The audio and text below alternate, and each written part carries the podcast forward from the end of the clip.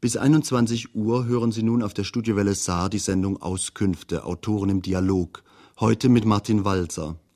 Redakteur am Mikrofon und Gesprächspartner ist Arnfried Astel.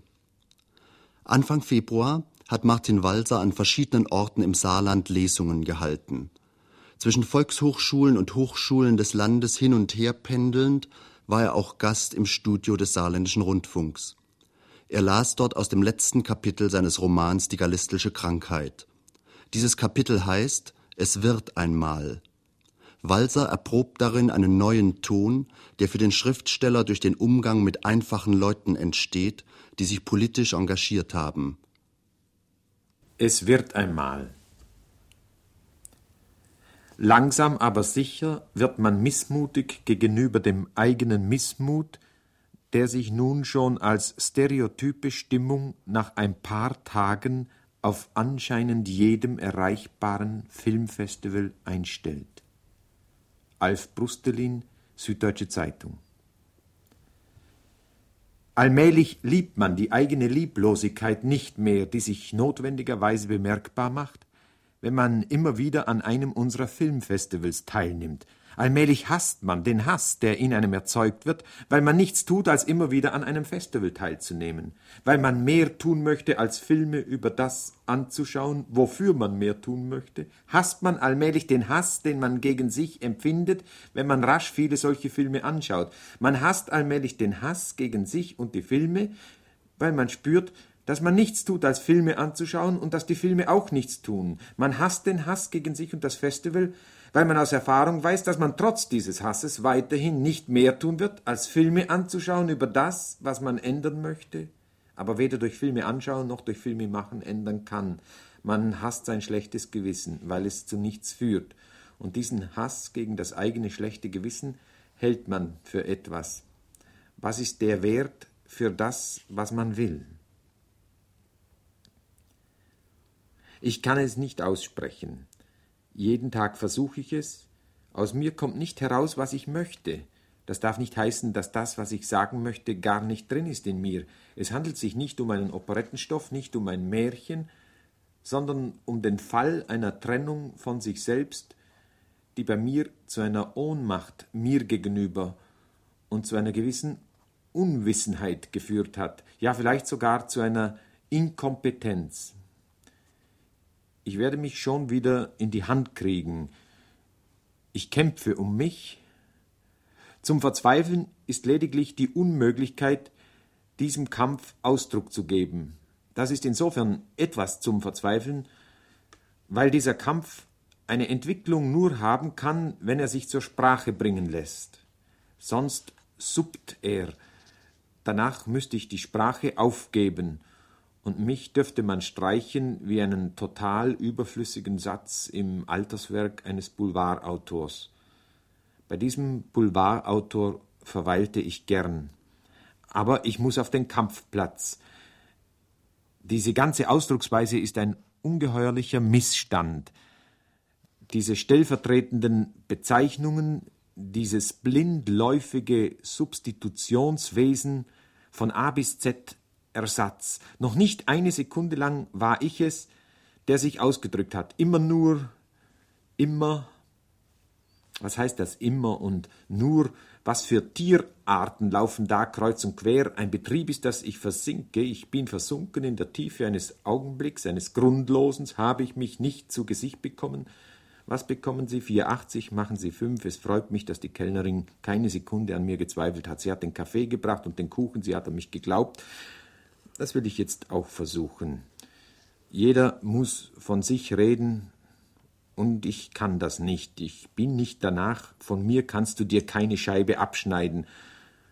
Und in die Schrecken der beliebten Art und die anheimelnde Grauenhaftigkeit mag ich meine Angst und Klemme nicht mehr verwandeln. Ich will nicht herumröhren mit einem Kopfschuss und den fürchterlichen Förster, Spielen, dem meine Tante aus Chelsea jede Woche ein Tonband mit Todesröcheln schickt, das sie selber in der Lungenkrebsabteilung des Distrikthospitals aufnimmt, nicht dieser Ausbau einer Krankheit zu einer universalen Tapetenfabrik, die liefert und liefert und liefert.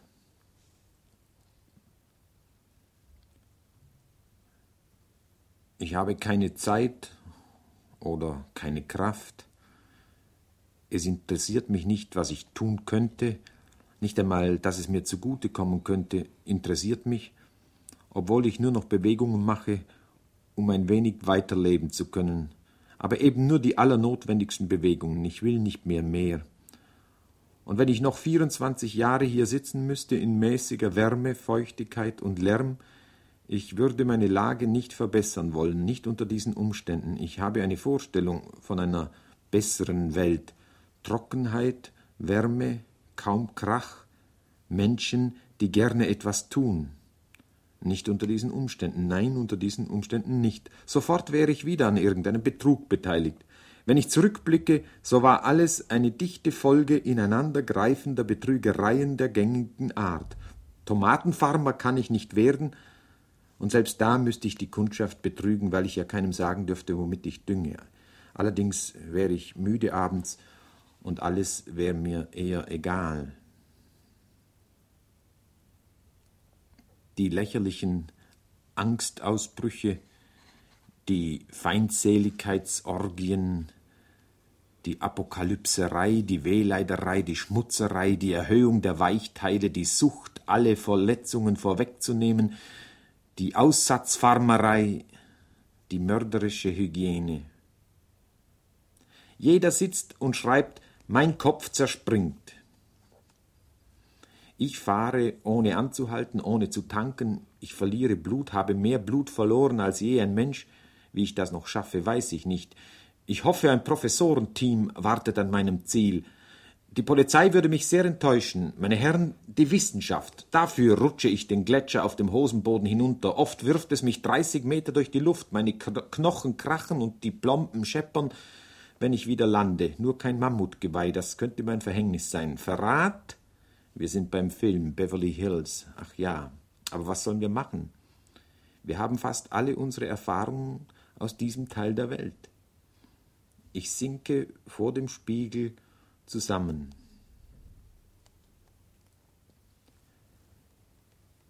Sie kamen die Treppe herauf. Es soll jetzt ja aufwärts gehen. Wer sagt das? Ich. Ich will es, oder es wäre mir lieber, weil ich mit dem eingeklemmten Kopf nicht mehr leben kann. Aber ob mir geholfen werden kann, dadurch, dass mir geholfen wird, stell dir das einmal vor, der Druck wiche nicht jeden Augenblick, würdest du tief in den Dreck geprügelt. Sag nicht, das sei dir egal. Seit sie meine Mutter umgedreht haben und weggetragen wie eine Statue, ist mir mehr egal als früher. Früher schaute ja meine Mutter ununterbrochen zu von ihrem erhöhten Standort. Wenn sie mich prügelten, riss es ihr den Mund auf, aber sie schrie nicht, genauso wenig wie ich. Wir haben unsere Zeit durchlebt bis zum Ende, ich bin übrig geblieben, finde wieder Geschmack am Kaffee, auch gewisse Rotweine trinke ich abends aufmerksam. Also es soll jetzt wirklich aufwärts gehen. Deshalb diese kräftigen Schritte auf der Treppe, keine schnellen Schritte, feste Schritte im normalen Aufwärtstempo. Ich will's noch gar nicht glauben, aber bitte nur herein, mir ist schon alles egal. Soll ich Wurst anbieten und Käse? Entschuldigen Sie bitte meine Frau, ich hatte eine, falls Sie einmal hinausrufen möchten. Meine Stimme ist entweder zu leise oder sie wirkt aus anderen Gründen nicht mehr auf Marianne. Sie sollen bedient werden, denn das ist schon einmal sicher, meine Herren, Ihr Erscheinen in diesem Zimmer macht einen rettenden Eindruck auf mich. Sie sind Pankraz Pudenz, nicht wahr? Sie sind Callisto Keiros, Sie sind Rudi Rossipaul, Sie sind Silvio Schmohn, Sie sind Tanja Tischbein, stimmt's? Also bitte, ich bitte Platz zu nehmen. Ich bin Josef Georg Gallistel. Ich hätte nie gedacht, dass ich meinen zweiten Vornamen noch brauchen würde. Ich finde übrigens, ich bin mit euch per Du. Ohne große Gewissheit, aber geradezu durstig schaue ich euch an, ich will nicht direkt ins Leben hinaus, aber ich freue mich, dass ihr eingetroffen seid. Es hätte schlimmer kommen können, wenn ich auch noch nicht weiß, wie ich es euch recht machen soll, aber schon dass ich das möchte, wärmt mich ein wenig. Ganz sicher hätte ich mir selbst nicht mehr helfen können. Dazu musste schon jemand kommen. Ich hatte mich aufgegeben. Also was auch immer ihr mit mir zu Wege bringt, dass ich ein Zurückgerufener bin, ein abgefangener Toter, eine zurückgepfiffene Leiche, ein Zombie, daran werde ich wahrscheinlich immer denken. Ich hoffe, das lähmt nicht eure Freude, eure Rettungslust und Energie. Ihr sollt wissen, ich habe euch hergebeten, Ich habe mir etwas gedacht dabei. Ich glaube, wir trafen uns zum ersten Mal in Weinheim oder Heppenheim auf einer Tagung des Fränkischen Kreises. Nachts kamen wir nicht ins Bett, weil Pankraz Pudenz mit mir abrechnen musste. Er machte sich laut lustig über mich und erzeugte dadurch rundum Gelächter. Jetzt stellt er sich öfter neben mich und wir schauen ein Panorama an. Und wenn es ein besonders schönes ist, fängt er unweigerlich von Moskau an. Da setzen Sie jetzt Hubschrauber ein im Stadtverkehr, sagt er innig in die Stille hinein, dreht mir sein Gesicht voll zu und sagt, mit 40 Personen. Pause. Und wie breit der Gorki-Boulevard sei. Und wenn er sich fortsetzt im Leningrader Prospekt, wird er tatsächlich achtbahnig. Aber mehr als drei Autolängen Abstand findest du da auch nicht mehr zwischen den Wagen. Und dann diese marmorne Metro, du kennst sie ja aus den Witzen und das neue Puppentheater von dem Abrassow, die reine Bibel, was die da spielen von Adam und Eva. Aber ganz genau. Die Schöpfungsgeschichte, verstehst du? Aber sie spielen's halt so toll, die haben ja sowas los mit ihren Puppen, wie das Feuer brennt und's Wasser rauscht, wie's zum ersten Mal stürmt auf der Erde, dass sich die Bäume bloß so biegen, da tun dir Adam und Eva ganz schön leid. Und der Clou ist dann, dass Gott einen schickt, sie sollen zurückkommen, er tät sie wieder aufnehmen, aber die sagen Danke, nein, weil Eva nämlich schwanger ist. Verstehst du? Wir Kommunisten brauchen einfach Moskau. Obwohl ihr denkt, weil wir Kommunisten sind, brauchen wir nichts Repräsentatives. Gebt doch zu, dass ihr das denkt. Kommunisten denkt ihr, brauchen überhaupt nichts, einen Dreck brauchen die. Wozu sind's denn sonst Kommunisten? Als solche sind sie doch verpflichtet, Habenichtse zu sein, Niemande, ausgepoverte, übernächtigte, schlaflose, Kettenraucher, Wartesaalfiguren, zusammengesagte, ja? Und sobald's auch was haben, da schreit's ihr, das sind ja keine Kommunisten mehr, das sind ja Kleinbürger. Tatsächlich sind wir froh, dass wir die Sowjetmacht haben. Verstehst du? Da kann unser einer hinfahren und sich auch einmal ausschlafen. Und das Hotel ist eben aus Marmor. Und die Fremdenführerin sagt, das ist unser Fernsehturm, 536 Meter, unser neues Stadion, das Lenin-Stadion, 140.000 Leute gehen da hinein, der Puschkinplatz, das Denkmal für die beiden Bürger am Roten Platz von 1818, also das erste Denkmal, das nicht für Feudale war. Natürlich gibt's viel zu wenig Wirtschaften da und überhaupt mit dem Konsum happert's. Der Ulmer Urs wollte doch da mal eine solche Mütze kaufen, so eine Kiepka. Das muss ich dir mal erzählen später, jetzt bist du noch nicht reif dafür. Ich lese doch das Zeug, was geschrieben wird von so durchreisenden Intellektuellen beziehungsweise Schlaumeiern, die auf Schritt und Tritt Noten verteilen, sobald sie den Boden der SU betreten. Sie kapieren weder Angst noch Freude des Sowjetbürgers wenn sie in ihrem intellektuellen Aufstieg einmal Zeit gefunden hätten, die Kritik des Gotha-Programms zu lesen. Dazu braucht so ein Intellektueller bzw. Schlaumeier höchstens 40 Minuten und schon könnte er seine naseweise Sensibilität pausieren lassen und nachdenken über das, was er nicht versteht, aber dann könnte er natürlich keine Noten mehr verteilen. Wenn sie ins Weiße Haus kommen, sind's gleich viel aufgeräumter, gleich zwinkern sie geistreich, murmeln ironisch, entfernen sich ironisch rückwärtsgehend auf ironischen Zehenspitzen, sprechen mehrzüngig ironisch zur Welt und zur Weltmacht. Dixi et salvavi animam meam besonders dadurch, dass einer andeutet, dass er persönlich ein besserer Mensch sei als die USA. Aber die USA sei ja auch eine Weltmacht, und eine Weltmacht sei eben eine Weltmacht. Er dagegen sei nur ein Mensch, allerdings ein besserer. Das sagt er nicht, das lässt er uns spüren. Pankratz winkt ab. Ein Kommunist, der ohne Moskau auskommen will, müsste schön blöd sein, sagt er. Pankratz war immer noch nicht in Moskau. Er will aber jetzt bald einmal hin. Also wirklich wahr. Ich brauche euch doch bloß anzuschauen, sagt er, deine Freunde, D, E, F zum Beispiel. Verlorene Menschen, so kommen's mir vor. Und überhaupt nicht gutartig. Mein Gott, was sind denn das für unverständliche Leute, Josef? Und das muss einen nicht einmal wundern, wo sie doch nur an sich interessiert sind, genauso wie du. Ihr seid doch allesamt Dichter irgendwie. Und als solche habt ihr genau genommen die Mentalität von Kolonialoffizieren. Ihr wohnt in einer Bevölkerung, mit der ihr nichts zu tun habt, außer dass ihr Profit herauswirtschaftet aus ihr, mehr oder weniger. Und dann verachtet ihr die Leute noch ein bisschen, weil sie euch nicht verstehen oder immer noch für Teakholz sind, wo ihr doch schon 15 Jahre übers Teakholz hinaus seid. Ach, ihr Kolonialoffiziere, komm, Josef, sei kein Imperialist. Was soll denn der ganze Imperialismus? Ist doch scheiße, Mensch, andere ausbeuten. Zieh weg aus dem Haus, du wohnst bei den falschen Leuten. Einerseits sage ich, hast du recht, Pankratz. Aber es können eben nur Leute miteinander umgehen, deren Arbeitsstunde etwa gleich viel einbringt. Wer 100 Mark verdient in der Stunde, der verbringt die Abende nicht mit einem, der sieben Mark in der Stunde verdient. Das wäre unmöglich, das gibst du zu. Die wohnen in verschiedenen Vierteln und verschiedenen Häusern und essen nicht das gleiche Fleisch und fahren nicht das gleiche Auto und gehen nicht in die gleiche Wirtschaft und sprechen nicht die gleiche Sprache und baden nicht im gleichen Wasser und leben nicht zur gleichen Zeit. Das ist also die Klassengesellschaft. Jetzt tendiere ich natürlich dazu, meine Arbeitsstunde für 50 Mark zu verkaufen, wenigstens für 30, wenn's geht dass ich weniger Stunden arbeiten müsste, verstehst du? Wie soll ich da zu denen ziehen, die in der Stunde sieben oder vierzehn Mark verdienen? Das wäre doch nicht richtig, Pankratz. Als ich heimkam, lag ein Brief meiner armen Tante Anna auf dem Tisch.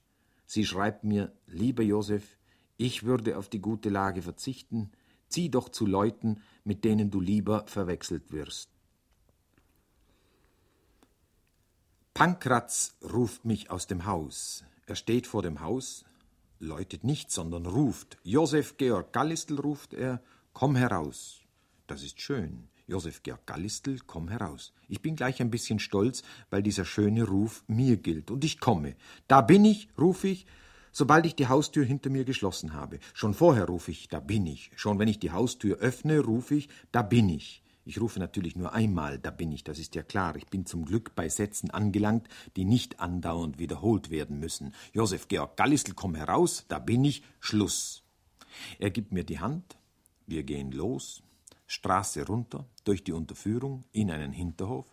Da sitzt Callisto Queiros in seinem kleinen Büro, unser Drucker. Servus Callisto. Callisto sagt selbst, wir kennen uns. Ja, ja, sag ich zum Glück. Um Callisto herum türmen sich die Filmschachteln. Darin sind Filme aus der DDR. In allen diesen Filmen kommen gute Menschen vor. Pankratz doziert mit der Faust. In diesen Filmen kommen die Guten gut weg und die Bösen kommen schlecht weg. In diesen Filmen gilt es nicht als der höchste Genuss, wenn sich einem ein Satz im Mund umdreht und der, in dessen Mund er sich umdreht, sagt dann jungfernhaft, schüchtern und geil, jetzt hat sich ein Satz in meinem Mund umgedreht. In diesen Filmen wird der Mensch hochgejubelt. So gut ist der Mensch nicht, sagt man sich angesichts dieser Filme. So gut sollte er sein, sagt man sich. Offiziell wird offenbar dringend gewünscht, der Mensch möge bitte so gut sein, wie er in diesen auf offizielles Betreiben hergestellten Filmen erscheint. Nun ist der Arbeiter besser als der Unternehmer, das ist klar, vor allem aus Mangel an Gelegenheit, Unternehmer zu sein. Der Unternehmer wäre auch besser, als er ist, wenn er nicht Unternehmer wäre. Also müssen Filme gemacht werden, die in allen den Wunsch erwecken, Arbeiter zu werden. Der Nutznießer ist nämlich unglücklich. Wenn der Arbeiter noch unglücklich ist, so liegt das daran, dass er der nutznießerischen Gesellschaft dienen muss. Der Nutznießer kann durch Steigerung seines Nutznießertums nur noch unglücklicher werden. Dann gehen wir und trinken ein Bier. Pankratz winkt über ein paar Tische weg einem jungen Paar zu und ruft, ist es gut gegangen? Die nicken und lachen und rufen, ja, ja. Die haben gerade ein Kind gekriegt, sagt Pankratz. Fräulein Zahlen, sage ich. Heimwärts nehme ich die Straßenbahn und fahre mit vielen Leuten unter den erschreckenden Kinoplakaten dahin. Ich bin stolz, ich bin durchdrungen, auch wenn ich aufschreie, heißt das noch nichts. Ich komme schon wieder zu mir. Dann geht es weiter. Das sehe ich doch ganz klar. Ich habe das Glück, der Zukunft zu dienen. Ohne Verachtung.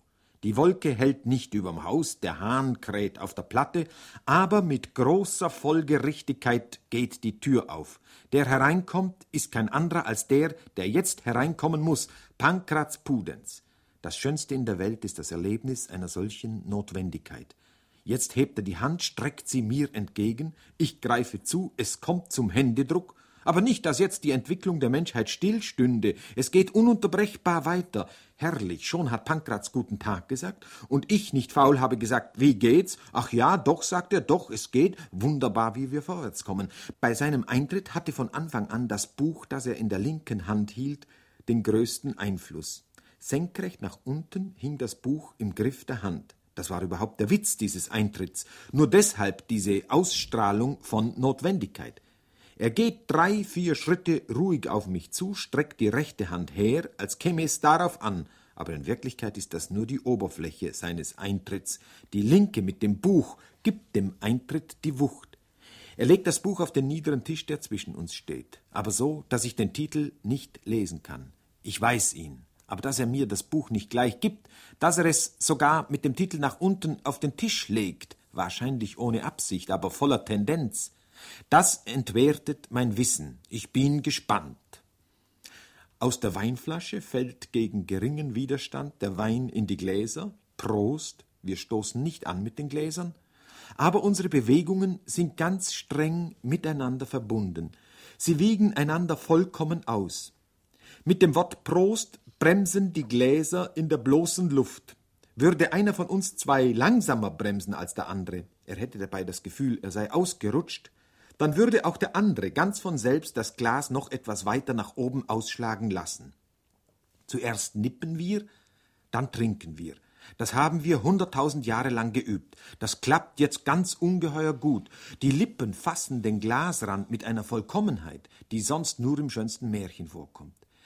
Die Genauigkeit, mit der die Schluckbewegung auf das Angebot reagiert, ist nicht zu übertreffen. Wir stellen die Gläser auf den Tisch, im letzten Augenblick vor dem Abstellen fangen wir die Bewegung total ab. Die Gläser erreichen den Tisch so wenig, wie Achill die Schildkröte einholt. Der Wein liegt jetzt schwer in den Gläsern. Es beginnt eine große Abwechslung. Pankratz sagt etwas und bewegt dabei die rechte Hand. Ich antworte auch mit der Hand, mit der linken. Wenn jetzt einer von uns beiden einen Schmerz verspürte, wäre alles zerstört. Kein Schmerz, also weiter. Die Menschheit kann nicht warten. Von uns zweien hängt viel ab. Die dreijährige Angela, eines jener unzähligen Glieder des Prozesses, die ihn noch stören und dadurch auf die allgemeine Unvollkommenheit hinweisen, auf die gleißende Menge Arbeit, die notwendig ist, diese Dreijährige stürzt stolpernd herein, ich fange sie gerade noch, bevor sie an der Tischkante aufschlägt, sie schreit, heult, ich verstehe nicht, was sie herausschreit, sie streckt mir eine große, weinrote Samtspange entgegen. Aha, sie wird verfolgt von ihrer dreizehnjährigen Schwester Judith, deren Spange das ist. Krebsrot ist das nasse Gesicht Angelas, bleich vor Zorn ist Judith. Schön wäre es, wenn Angela jetzt lachen könnte und dabei die Spange hinaufreichen zu Judith. Der Raub als Spiel, der Räuber eingeholt, kapituliert glücklich. Aber Angela schreit in einer Frequenz, die sie gegen jede Einrede abschließt. Die Zeit stockt. Es müsste etwas geschehen. Wenn es jetzt nicht weitergeht, waren hunderttausend Jahre umsonst. Judith greift zu, das ist falsch. Ich fange ihre Hand ab, das ist auch nicht richtig. Ich nehme die Spange an mich und bitte die beiden, den Streit bis zum Abend zu verschieben. Jetzt schreien beide auf mich ein. Wir kommen nicht mehr weiter. Hier verrecken wir in eine Samtspange verbissen. Da ich nicht weiß, was ich tun soll, fällt mir die Hand mit der Spange ganz von selbst an eine unentschiedene Stelle im Raum, macht Halt, wo sie weder bei Judith noch bei Angela ist. Das kann nicht falsch gewesen sein. Beide fallen jetzt über die Hand mit der Spange her, ich berge die Spange in der Hand, beide arbeiten zusammen, sie wollen mir die Finger einzeln brechen, sie keuchen, keine schreit mehr, keine sagt was, aber dass sie zusammenarbeiten, das nehmen sie wahr. Ich lasse mir den Zeigefinger von Judith lösen und tatsächlich, sie gibt ihn Angela zur Bewachung. Angela ist stolz. Sobald ich vermute, dass sie jetzt schwitzend einig sind, ein Wesen mit vier Händen und zwanzig Fingern, lasse ich mich besiegen. Die Spange Spange liegt auf der geöffneten Hand. Da Angela einen Finger nach dem anderen zur Bewachung bekam, ist es ihr klar, dass Judith die Spange vom Handteller nehmen muss. Angela sagt, jetzt, jetzt, nimm doch. Judith nimmt die zerknautschte Spange. Dann ziehen beide stolz ab. Judith lobt Angela für ihre Bündnishilfe. Sie gehen hinaus vor den Spiegel. Ich höre, wie sie die Spange jetzt abwechselnd probieren. Dabei sprechen sie nur im Konjunktiv.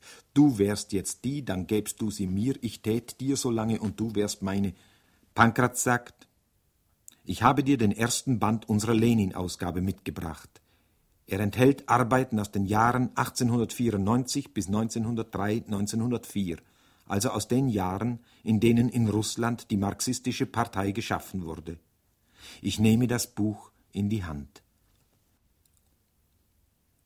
Am schlimmsten ist es jeden Tag, beziehungsweise in jedem Augenblick.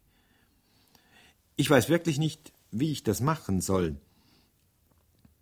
Ich muss mir ja sagen, es geht so weiter, wenigstens morgen, Donnerstag, übermorgen, Freitag und so weiter. Es wird nichts passieren. Im Mund dieser undeutliche Geschmack, im Kopf, ja, was ist im Kopf? Das ist ein Rückfall. Ich renne hinaus. Wem kann ich ein Paket über die Straße tragen? Pankratz, ich begreife dich, glaube ich schon. Das Dumme ist nur, dass mir Tätigkeit nicht mehr liegt. Also wandern mit dir könnte ich sehr lange. Aber in die Fabrik will ich nicht mehr. Ins Büro will ich nicht mehr. Hat es dann überhaupt einen Sinn, dass du noch kommst und mich hinausrufst?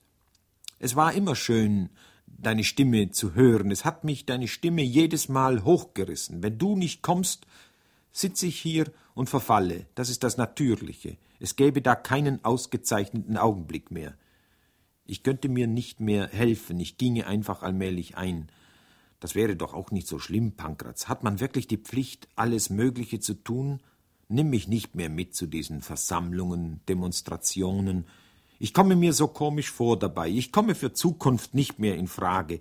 Ich möchte am Daumen lutschen und mich unter der mütterlich schwarzen Satinschürze verkriechen oder wenigstens einem solchen Vorgang endlos nachsinnen. Mir hängt der Kopf richtig nach hinten, Pankratz. Was soll ich denn tun? Diese subjektive Lächerlichkeit verbietet es mir fast, mich dir als Mitarbeiter anzubieten. Ich als Mitarbeiter, Menschenskind, die haben mich im Lauf der Zeit so fertig gemacht, glaube ich, dass ich mir nichts mehr zutraue und deshalb einfach in die Vergangenheit ausweiche. Das tut wahrscheinlich sowieso jeder gern.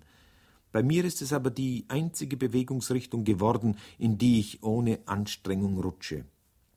Ich habe mich nicht deutlich gemacht. Ich meine diesen Schrecken, wenn du auf die Uhr schaust und es ist immer noch halb drei und du hast gedacht, es sei wenigstens schon halb fünf. Das ist mein Zustand, verstehst du mich? Ich meine den Grund zum Rauchen. Warum rauchen denn immer mehr Leute? Ist doch klar, sie wollen ihrem Leben einen Sinn geben, wenigstens für kurze Zeit. Der Kettenraucher glaubt sogar, er könne sich so überhaupt retten. Du weißt, ich rauche nicht mehr. Ich habe das Gefühl, ich sei unter die Sparer gegangen, scheußliches Gefühl. Das Leben ist eine Entziehungskur und sonst nichts. Und doch ist man so unheimlich gesund. Man hält es einfach nicht für möglich, dass man alles falsch macht. Und schon lebt man wieder ein bisschen weiter. Gestern habe ich mich zum Schneeschaufeln einteilen lassen. Das war kein Erlebnis, aber es hat mir gut getan. Mehrere Tätigkeiten sollten für jeden selbstverständlich sein. Du hast das letzte Kapitel gelesen aus der gallistelschen Krankheit. Das Buch ist 1972, äh, glaube ich, erschienen.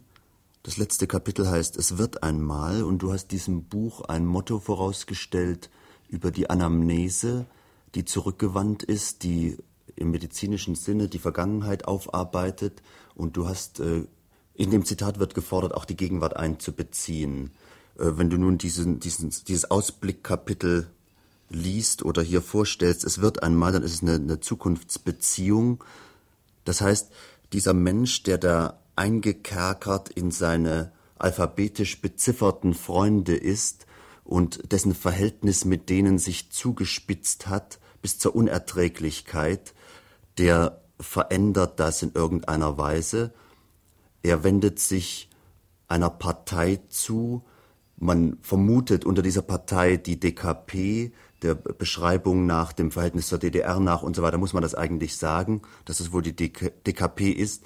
Und er lernt da nun einzelne Typen kennen, einfache Typen, die einfache Arbeit machen, die in ihrer Einfachheit sich verändert haben, heraus aus diesen belastenden persönlichen Problemen, aus dem persönlichen Todesgeschmack und so weiter und so weiter. Äh, inwieweit ist das für dich selbst eine Lösung oder ein Weg? Mhm. Oder inwieweit hast du das nur intellektuell reflektiert? Mhm. Ja, ich habe natürlich das nicht äh, äh, intellektuell reflektiert, sondern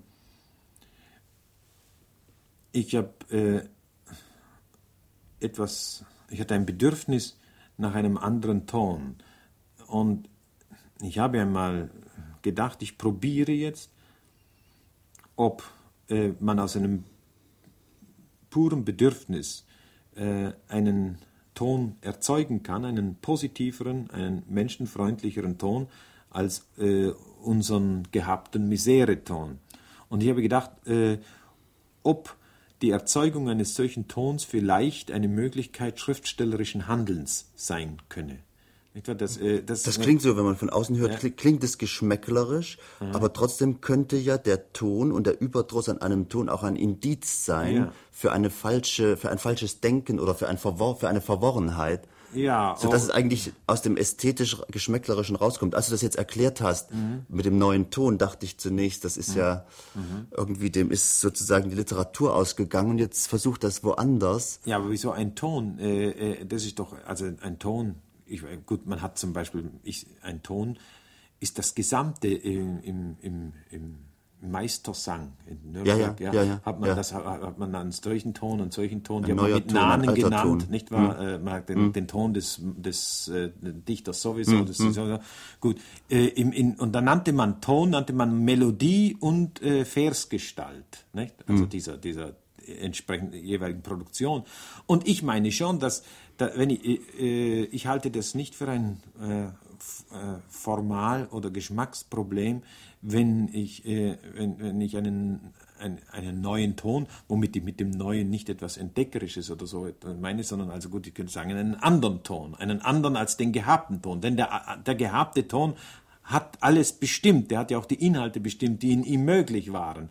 Und äh, ich, ich, das, wenn, wenn also im Schreiben, der Versuch, im Schreiben zu handeln, muss eben ähm, oder müsste dass man das Handeln wirklich wieder Handeln nennen könnte, dann müsste dieser Ton etwas bringen. Der, der bringt also einen neuen Inhalt, nicht? Mhm. Dieser neue Ton. Der bringt also eine neue, Entschuldigung, er bringt dann eine neue Haltung. Ja. Die, die, die muss aber dein möglich Einstieg, sein als Schriftsteller. Dein Einstieg ist sozusagen über den Ton, das heißt, ja. über das Symptom einer neuen Haltung steigst du in die Haltung ein. Aber diese neue Haltung oder der neue Ton oder die neue Sprache, Müssen. Neue einfache Sätze sind durch neues Handeln entstanden. Du steigst sozusagen umgekehrt ein als Schriftsteller über das Symptom, das sich hergestellt hat, ja, über neues Handeln.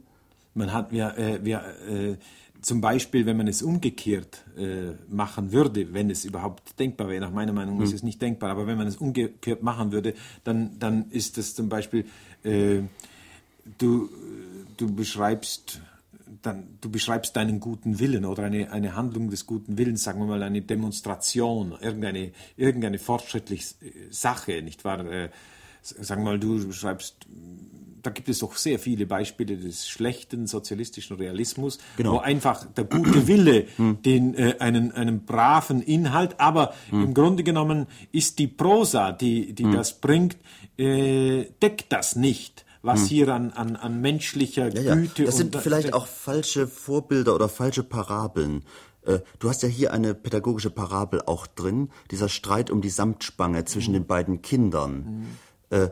Hier hast du also keine Demonstration als das neue ja, Handeln dargestellt, ja, ja, sondern du hast sozusagen selbst aus Handeln gelernt. Du warst in einer schwierigen Lage den Kindern gegenüber. Der Vater muss eingreifen in irgendeiner mhm. Weise, autoritäres mhm. Verhalten. Mhm. Äh, die Kinder sind zerstritten, sie einigen sich dadurch, dass sie sich gegen dich verbünden.